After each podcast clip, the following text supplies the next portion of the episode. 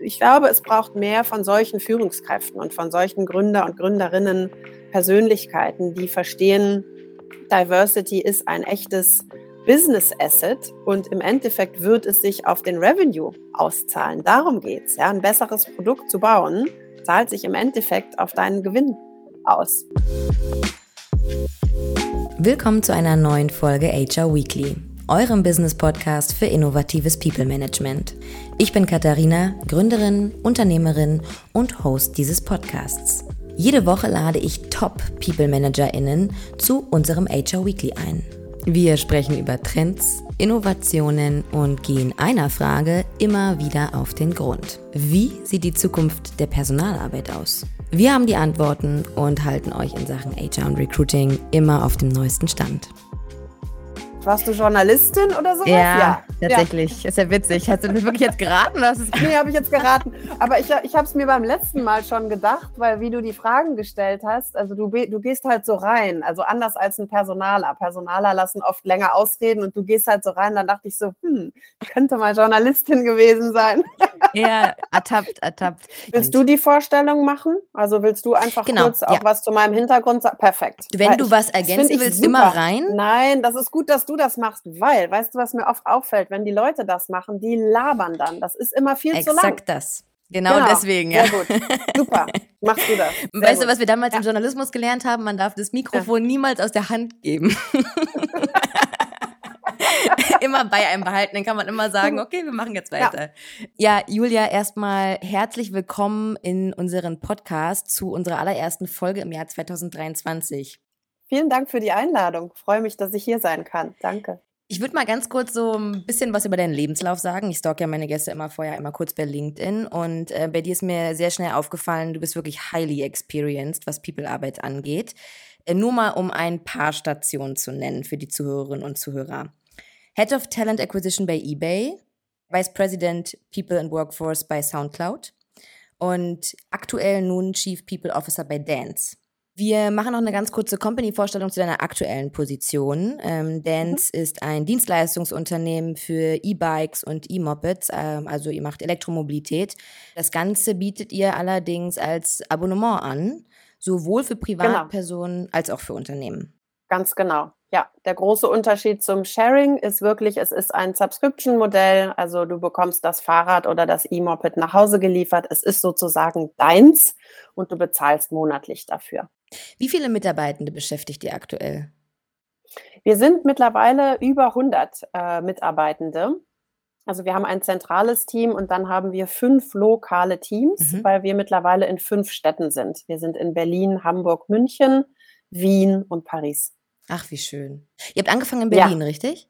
Genau. Wir haben angefangen in Berlin. Äh, das Gründungsteam äh, ist in Berlin und ich bin auch gleich nach der Gründung dazugekommen als Chief People Officer. Also sehr ah. früh eingestiegen. Es gab damals drei Gründer und fünf weitere Mitarbeiter, wirklich auch Mitarbeiter. Ich war die erste Frau, die angefangen hat. Ach cool, das ist auch immer sehr spannend, wenn man so vom Beginn an dabei ist ne, und jetzt so sieht, wie die Company immer weiter wächst. Ja, vor allem, wenn man dafür mitverantwortlich ist. Also ich habe ja viele andere HR-Stellen gehabt, wie du auch eingangs erwähnt hast, aber da kam ich natürlich an und es gab immer schon vieles. Ja. Und dieses Mal war es zum ersten Mal so, es gab wenig. Und dementsprechend konnte ich das alles sehr toll gemeinsam mit den Gründern gestalten. Und das ist, macht wahnsinnig viel Spaß und ist eine ganz andere Herausforderung, als irgendwo anzukommen und dann eher Dinge reparieren oder Dinge verändern zu wollen. Eben wirklich, ja, von Anfang an. Ist toll. Julia, bevor wir ins Thema in unser Weekly einsteigen, würde ich sehr gerne ein kleines Spiel mit dir am Anfang machen. Ähm, ein bisschen zum Aufwärmen, für uns beide zum einen, aber auch, damit die Zuhörerinnen und Zuhörer so ein bisschen besser dich kennenlernen. Und zwar geht es darum, dass ich dir jetzt nacheinander ein paar Sätze sage und du beendest diese Sätze bitte. Ja. Nach mehreren Jahren Personalmanagement weiß man, dass Personal das schwierigste Thema in der Firma ist. Es gibt einen Satz, der heißt, Managing is easy, but the people part is hard. Sehr gut. Und das trifft absolut zu. Diversität in Unternehmen sollte? Immer dafür da sein, das Business und das Produkt besser zu machen. Die Zukunft der People-Arbeit wird? sehr stark weiterhin im flexiblen Arbeiten und bei zusätzlichen Themen wie mentale Gesundheit, Lernen, Wachstum und so weiter liegen. Darüber sprechen wir ja gleich. Auf jeden Fall. Vielen, vielen Dank für die Antworten erstmal. Ja, unser Thema heute ist Diversity of Personality. Als du mir das erste Mal in unserem Erstgespräch davon erzählt hast, dann konnte ich mir zwar darunter vorstellen, was das bedeutet. Gleichzeitig muss ich gestehen, verbinde ich den Begriff Diversity im Arbeitsumfeld eher mit Diversity of Gender, Nationalität oder auch immer relevanter Diversity of Generations. Was genau versteht man denn unter Diversity of Personality? Ja, also es ist natürlich auch ähm, ein Teil von Diversity. Die ganzen anderen Aspekte, die du genannt hast, sind genauso wichtig. Äh, Diversity of Personality ist für mich die Tatsache, dass wir alle in einem sehr unterschiedlichen Umfeld aufwachsen. Also jede von uns hat von Geburt an eine andere Sprache, ein anderes Land, ein Elternhaus, äh, vor allem der große Unterschied privilegiert oder nicht privilegiert erlebt. Und darüber formt sich unsere Persönlichkeit und darüber formt sich der Blick auf die Welt. Und das trifft sehr stark auch auf die Arbeitswelt zu. Und Diversity of Personality zeigt eben auf, wie unterschiedlich wir tatsächlich sind in unseren Persönlichkeiten. Und in der Arbeitswelt zeigt sich das besonders in der Zusammenarbeit. Mhm. Mitarbeiter und Mitarbeiterinnen brauchen unterschiedliche Ansprachen, brauchen unterschiedliches Arbeitsumfeld brauchen unterschiedliche Informationen. Also es geht wirklich darum, angepasst auf die jeweilige Persönlichkeit, das Arbeitsumfeld und die Zusammenarbeit so zu gestalten, dass jede oder jeder sie selbst sein kann. Also im mhm. Englischen sagt man ja immer so schön dieses Being your authentic self. Und das finde ich einen sehr, sehr schönen Begriff, ja, weil umso mehr du du selbst sein kannst, umso besser bist du in deinem Job, umso produktiver bist du, umso mehr Ideen hast du, umso innovativer bist du. Und dementsprechend ist es wichtig, dass das auch in einem Unternehmen und innerhalb eines Teams gelebt werden kann. Und dafür muss man es aber erstmal sehen ja. und verstehen. Ich habe so ein bisschen den Eindruck, also gerade wenn wir über Gender Diversity sprechen oder auch zum Beispiel altersmäßige Vielfalt in Unternehmen, dass das ja auch immer mehr strategisch angegangen und aufgebaut wird. Ich kann mir vorstellen, dass es so bei Persönlichkeitsvielfalt vielleicht auch so ein bisschen das Gleiche ist und nicht einfach von alleine passiert, oder? Ja, total, genau.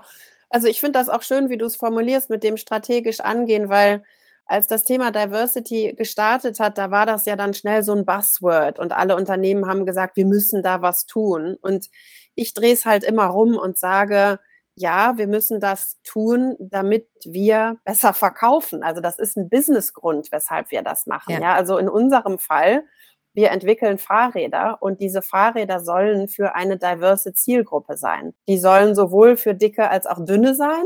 Die sollen sowohl für ältere als auch jüngere sein. Ähm, es gibt einige Gruppen, die wir ausschließen. Das ist leider so. Ja, also es gibt Gruppen, für die sind unsere Fahrräder nicht. Aber das müssen wir dann auch ganz bewusst entscheiden. Und bei Diversity of Persönlichkeit ist es so ähnlich. Idealerweise sollte das Produkt, was ein Unternehmen baut oder erstellt, sowohl für Introvertierte passen als auch für Extrovertierte. Es ist nur sehr viel schwieriger rauszufinden, aber dafür gibt es Möglichkeiten. Also genauso wie im Vorstellungsgespräch äh, rauszufinden, ob jemand Neugierde mitbringt, kannst du auch über situative Fragen im Vorstellungsgespräch rausfinden, ist die Person eher introvertiert oder eher extrovertiert. Also es gibt Fragen zum Arbeitsumfeld zum Beispiel, ja, wie arbeitest du am liebsten? Bist du jemand, der am liebsten jeden Tag ins Büro kommt, fünf Tage die Woche? Bist du jemand, der gerne im Großraumbüro arbeitet? Bist du jemand, der es liebt, in Meetings mit 10 bis 15 Personen zu sein oder doch jemand, der es lieber im One-to-One -One mag. Also mhm. man kann schon auch so Vielfalt äh, in, der, in der Persönlichkeit oder Diversity of Personality über Fragen rausfinden. Das ist ein super wichtiges Stichwort, was du gerade anbringst, weil es interessiert mich auch total, wie sowas jetzt eigentlich in einem Hiring-Prozess denn konkret aussieht. Jetzt hast du es schon so ein bisschen mit, dem, mit den Interviews erklärt.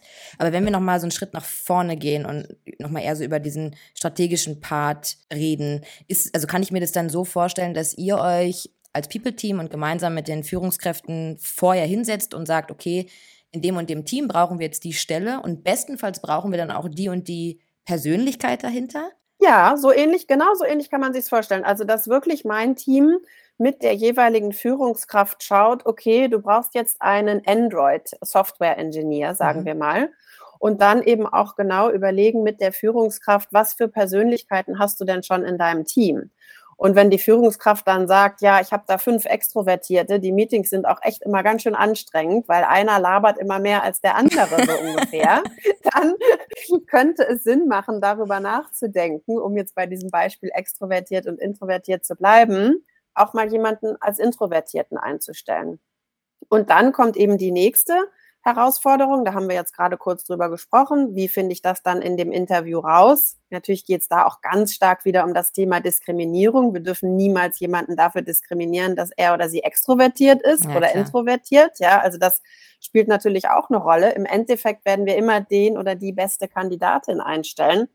Aber die Schwierigkeit kommt dann als Führungskraft erst, wenn du die Personen eingestellt hast. Ein mhm. diverses Team zu führen, ist viel schwieriger als ein homogenes Team zu führen.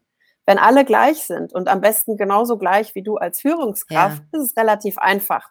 Du verstehst dich meistens schon ohne Sätze zu sagen, ja, alle haben den ähnlichen Kommunikationsstil. Ich übertreibe jetzt natürlich etwas, aber es ist viel einfacher als Führungskraft ein homogenes, non-diverses Team zu führen, als so eine diverse Truppe da zu haben, wo du eben gucken musst, wie inkludierst du die Leute? Es fängt in den Meetings an. Da sind vielleicht fünf, die ganz viel reden und die sechste sagt nie was. Dann mhm. ist es ganz wichtig, als Führungskraft die Person mit reinzuholen, Fragen zu stellen oder vorher auch die Person schon zu fragen, hey, deine Meinung interessiert mich. Ich habe mitgekriegt, die letzten Meetings sagst du die meistens nicht. Was kann ich als Führungskraft dafür tun, dass deine Meinung auch gehört wird oder platziert wird oder dass du sie überhaupt sagst?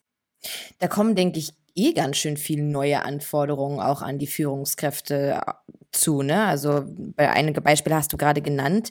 Eines finde ich besonders wichtig und zwar so die Tatsache, dass wir Menschen ja wahrscheinlich auch sehr unterbewusst dazu neigen, Menschen mit ähnlichen Persönlichkeitsmerkmalen sympathischer zu finden. Ne? Du hast gesagt, man versteht sich irgendwie auch ohne genau. Worte. Und das liegt ja auch irgendwo in der Natur der Sache. Wie stellt man jetzt aber sicher, dass das nämlich gerade nicht passiert und dann wieder der Fokus hin zur Diversität unterschiedlicher Perspektiven, Erfahrungen und Fähigkeiten der Menschen dann wieder im Vordergrund steht. Ja, drei, drei Lösungsvorschläge fallen mir dazu ein. Das eine ist, was wir machen, sowohl bei Dance, und das habe ich damals bei SoundCloud auch schon gemacht, äh, wir machen Interview-Trainings in Kombination mit Unconscious Bias Trainings. Und das finde ich ganz wichtig, weil was du gerade angesprochen hast, dieses äh, Pigeonholing heißt das ja, ähm, Schubladendenken auf Deutsch, das machen wir ja alle und das ist genau wie du sagst, das ist total menschlich, weil wir sind aufgewachsen in einem bestimmten Umfeld und dementsprechend haben wir bestimmte Schubladen oder bestimmte Vorurteile. Alleine wenn jemand in den Raum reinkommt oder den Zoom-Call startet, mhm. haben wir bestimmte Annahmen über diese Person. Und die gilt es insofern zu knacken, dass ich mir selber bewusst sein muss über meinen unconscious bias. Also wie ticke ich? Das geht über Selbstreflexion, das geht über Training und das geht über Feedback. Also immer wieder sich gegenseitig auch Feedback zu geben und zu sagen, hey, warum hast du die Person so und so da angesprochen? Mhm. Was lag dahinter? Ja, also wirklich das, das ist das eine Thema Unconscious Bias. Das zweite, was mir einfällt als Lösungsvorschlag ist, wir haben in meinem Team sogenannte User Manuals äh, erstellt. Das heißt, jeder von uns hat so eine Art Gebrauchsanweisung. Wie möchte ich als Julia am liebsten angesprochen werden? Ähm, mein Team weiß zum Beispiel, ich, ich hasse Audionachrichten. ich finde Audionachrichten fürchterlich. Ja? Also meinst du klassische WhatsApp-Sprachnachrichten? Ja, oder? so Sprachnachrichten, ja, fürchterlich. Bin ja, ich ein Fan von. passende Moment, die abzu ich weiß, es gibt ganz viele, die Fans davon.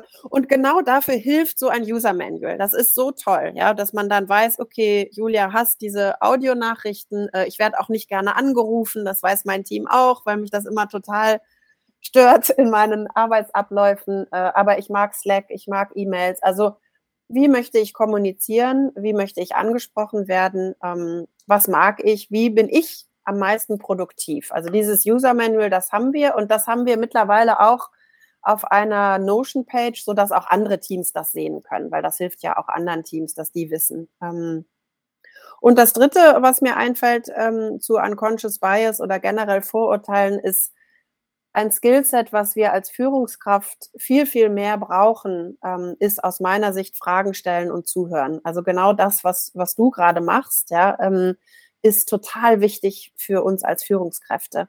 Fragen stellen. Mhm. Es passiert so oft, dass die Mitarbeiter sagen, ja, aber man hat mich nie gefragt, wie es mir geht. Oder man hat mich nie gefragt, warum ich meinen Job eigentlich gut finde. Und das passiert dann ganz oft an dem Punkt, wo ein Mitarbeiter, eine Mitarbeiterin entscheidet, zu kündigen, also ja. das Unternehmen zu verlassen. Ja, dann wird gefragt, warum denn? Was gefällt dir denn nicht? Warum willst du denn gehen? Ja, statt es umzudrehen, ich nenne das Stay-Interviews oder Stay-Conversations, also das umzudrehen und die Mitarbeiter regelmäßig zu fragen, warum bist du hier? Was gefällt dir an deinem Job? Was gefällt dir an Dance? Was gefällt dir vielleicht nicht so gut? Können wir es gemeinsam ändern, um sicherzustellen, dass du bleibst? Also das ganze Thema Retention ist ja super wichtig äh, für jede Führungskraft. Es ist immer schwierig, die, die richtige Person zu finden und es ist genauso schwierig, die richtige Person zu halten. Wie begleitet ihr diesen Prozess aber? Also weil meiner Erfahrung nach ist jetzt auch nun mal nicht jedem in die Wiege gelegt, irgendwie gute Fragen zu stellen oder auch gut zuzuhören oder auch die Antworten nicht auf die eigene Person zu beziehen, sodass denn der Dialog vielleicht in eine Richtung geht, wo es dann gar nicht mehr um die Sache geht, sondern um die Emotionen der beiden oder zu sehr um die Emotionen der beiden geht. Wie, wie helft ihr ja. da den Führungskräften, dass sie auch dieses Skillset auch erlernen? Mhm, genau, also Trainings ist immer äh, eins und bestimmt auch ein guter äh, Starting Point, aber dieses Erinnern und dann auch so eine Art Framework erstellen oder Leitfragen zum Beispiel geben. Also wir haben für diese Stay-Interviews oder Stay-Conversations haben wir wirklich so eine Art Fragebogen. Okay. Ah, also so ähnlich wie wenn man in ein Interview oder ein Vorstellungsgespräch geht. Hier, das sind Fragen, die du in der Stay-Conversation stellen kannst. Und dann haben wir bei mir im Team People Partner, also das, was äh, früher mal HR Business Partner hieß, ähm, People Partner, die dann auch den Führungskräften helfen, das Gelernte zu verarbeiten und zu sagen, okay, hier ist jetzt jemand, der mir dieses und jenes im Stay-Interview gesagt hat, wie können wir das denn ändern? Weil mhm. oft ist es ja nicht nur in unserer eigenen Macht als Führungskraft, Dinge dann zu verändern. Also das muss dann auch sichergestellt werden, dass das an das Leadership-Team gerät oder an das Executive-Team gerät. Und da ist wirklich ähm, das People-Team auch so ein toller Connector. Mhm. Ja, also so Informationen weitergeben und sie dann zu einer Lösung zu führen, ist aus meiner Sicht auch immer Rolle des People-Teams. Ja, Sparring ist ja auch ein super wichtiges Thema geworden in den letzten Jahren im Personalmanagement, ne? Ja, total. Ich würde sehr gerne nochmal auf dieses Menü zurückkommen. Das finde ich nämlich total die coole Maßnahme, wie man auch Kommunikation unter, du hast es schon gesagt, auch Extrovertierten und Introvertierten beispielsweise fördern kann, ähm, aber auch vieles, vieles mehr, alleine schon was Vorlieben der Kommunikation angeht. Wenn ich jetzt Teil eures Teams werden würde, wie würde der Prozess aussehen, dass da ein Menü für mich rauskommt, wo du weißt, was ich mag und was ich nicht mag? Ja, also wir haben das bei mir im Team tatsächlich letzten Sommer gemeinsam erstellt. Äh, wir haben so ein Potluck-Picknick gemacht. Also jeder hat auch was mitgebracht, äh, was so als Essen für das steht, wo er oder sie herkommt. Das sagt ja auch immer schon was über uns aus. Ähm, und haben dann so ein Picknick im Park gemacht und jede oder jeder hat sein eigenes User Manual vorgestellt. Also ah, wirklich okay. wie so eine Art Gebrauchsanweisung. Ja, also wirklich wie so eine Art, genau. Ähm, so mag ich angesprochen werden, so mag ich Zusammenarbeit. Ich bin eher ein höflicher Mensch. Für mich ist es eher schwierig, vielleicht direkt zu kommunizieren oder Dinge zu sehr zu pushen. Wenn ich Feedback gebe, ist das eher auch ein bisschen vielleicht in Watte gepackt. Also solche Themen mhm. sind da angesprochen worden. Und ja, genau, beim, beim Picknick, während wir gegessen haben und dann konnten die anderen Fragen stellen. Und dann haben wir es auch schriftlich gemacht und in unserem Intranet hochgeladen. Also was wir jetzt dann machen sollten als nächsten Schritt und das neue Jahr passt gut dazu, ist eben, wenn neue Teammitglieder dazukommen, denen das vorstellen und eben die neuen Teammitglieder fragen, hey, wie sieht denn deine Gebrauchsanweisung aus? Was, was steht da drin? Was sollten wir über dich wissen für unsere Zusammenarbeit? Also ich glaube, wenn wir über Diversity of Personality sprechen, dann dürfen wir nicht den Fakt weglassen, unterschiedliche Persönlichkeiten heißt, man hat vielleicht auch unterschiedliche Wertvorstellungen, unterschiedliche Verhaltensweisen, ne? auch wie wir es jetzt gerade schon bei Kommunikation meinten. Das kann ja durchaus auch zu mehr Konfliktpotenzial führen, als du hast es eingangs gesagt, wenn alle gleich sind und alle verstehen sich blind.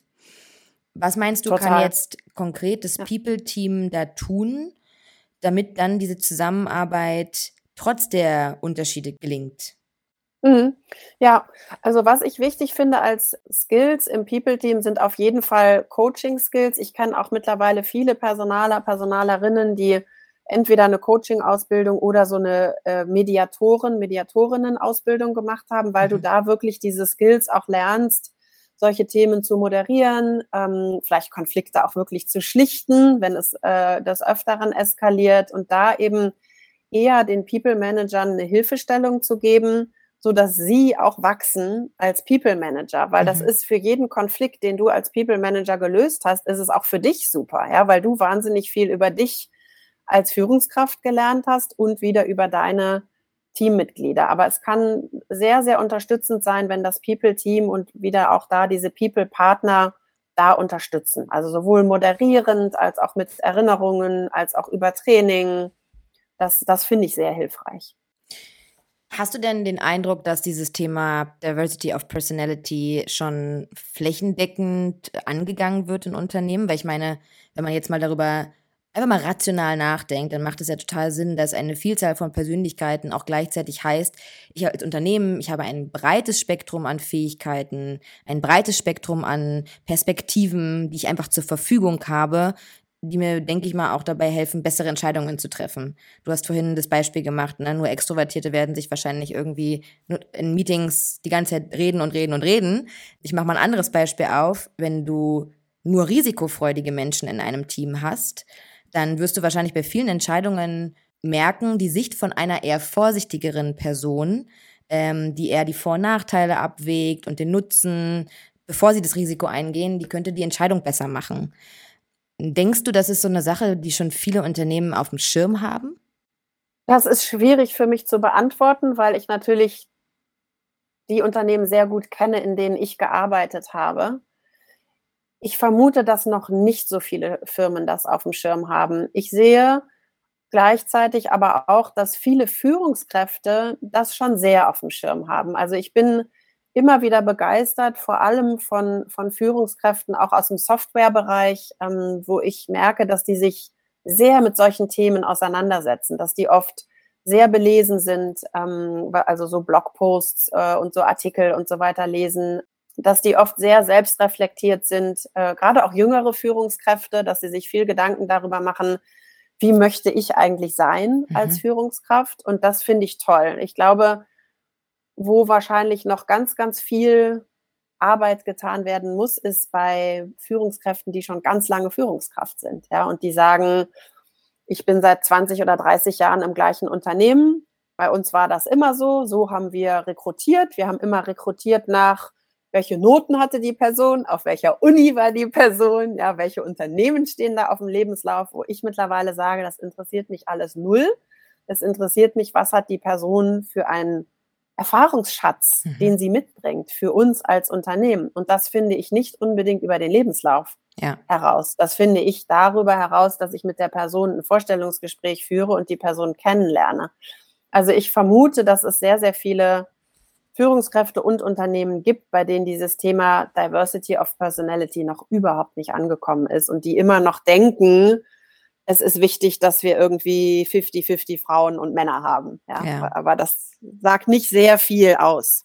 Weil selbst bei 50-50 Frauen und Männern sagt es wenig darüber aus, was die wirkliche Identität ist. Ja, auch ja. das ist ja mittlerweile viel komplexer als einfach das, äh, was im Personalausweis steht. Ja, ob da jetzt Herr oder Frau steht, sagt eigentlich nicht sehr viel über die Identität aus. Also das Thema, ich finde das Thema wahnsinnig spannend und mich freut es immer zu sehen, dass es da ganz viel dazu gibt, also sowohl zu lesen als auch zu besprechen.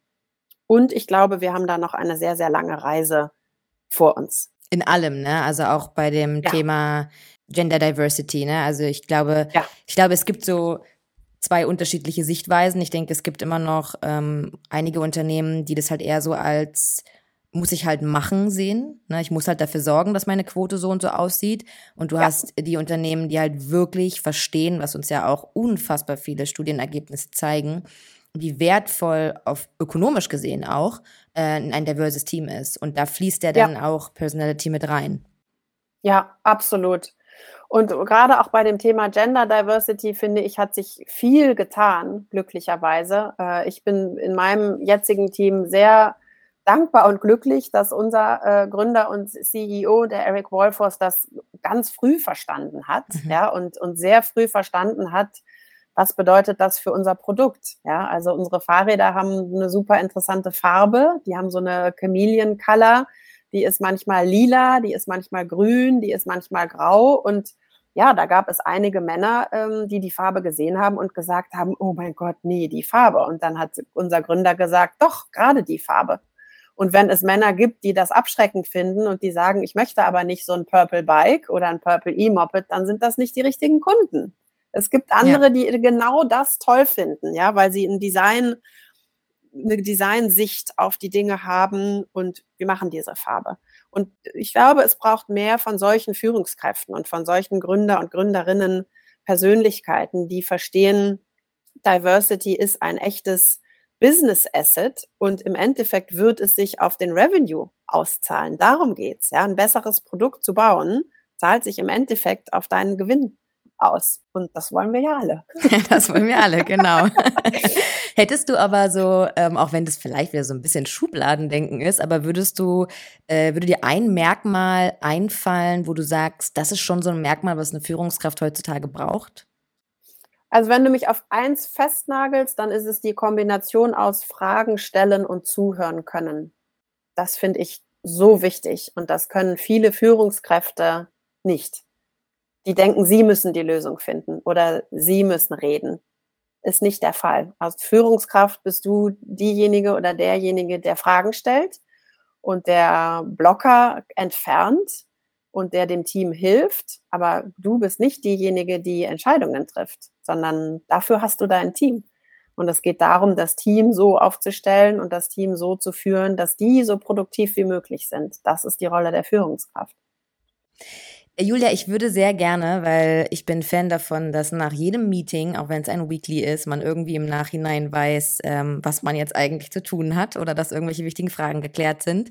Deswegen würde ich gerne so ein bisschen zusammenfassen, aber viel lieber noch, ich würde gerne so ein bisschen To-Dos ableiten mit dir gemeinsam. Also du hast schon viele, viele Maßnahmen und Ideen uns äh, gegeben.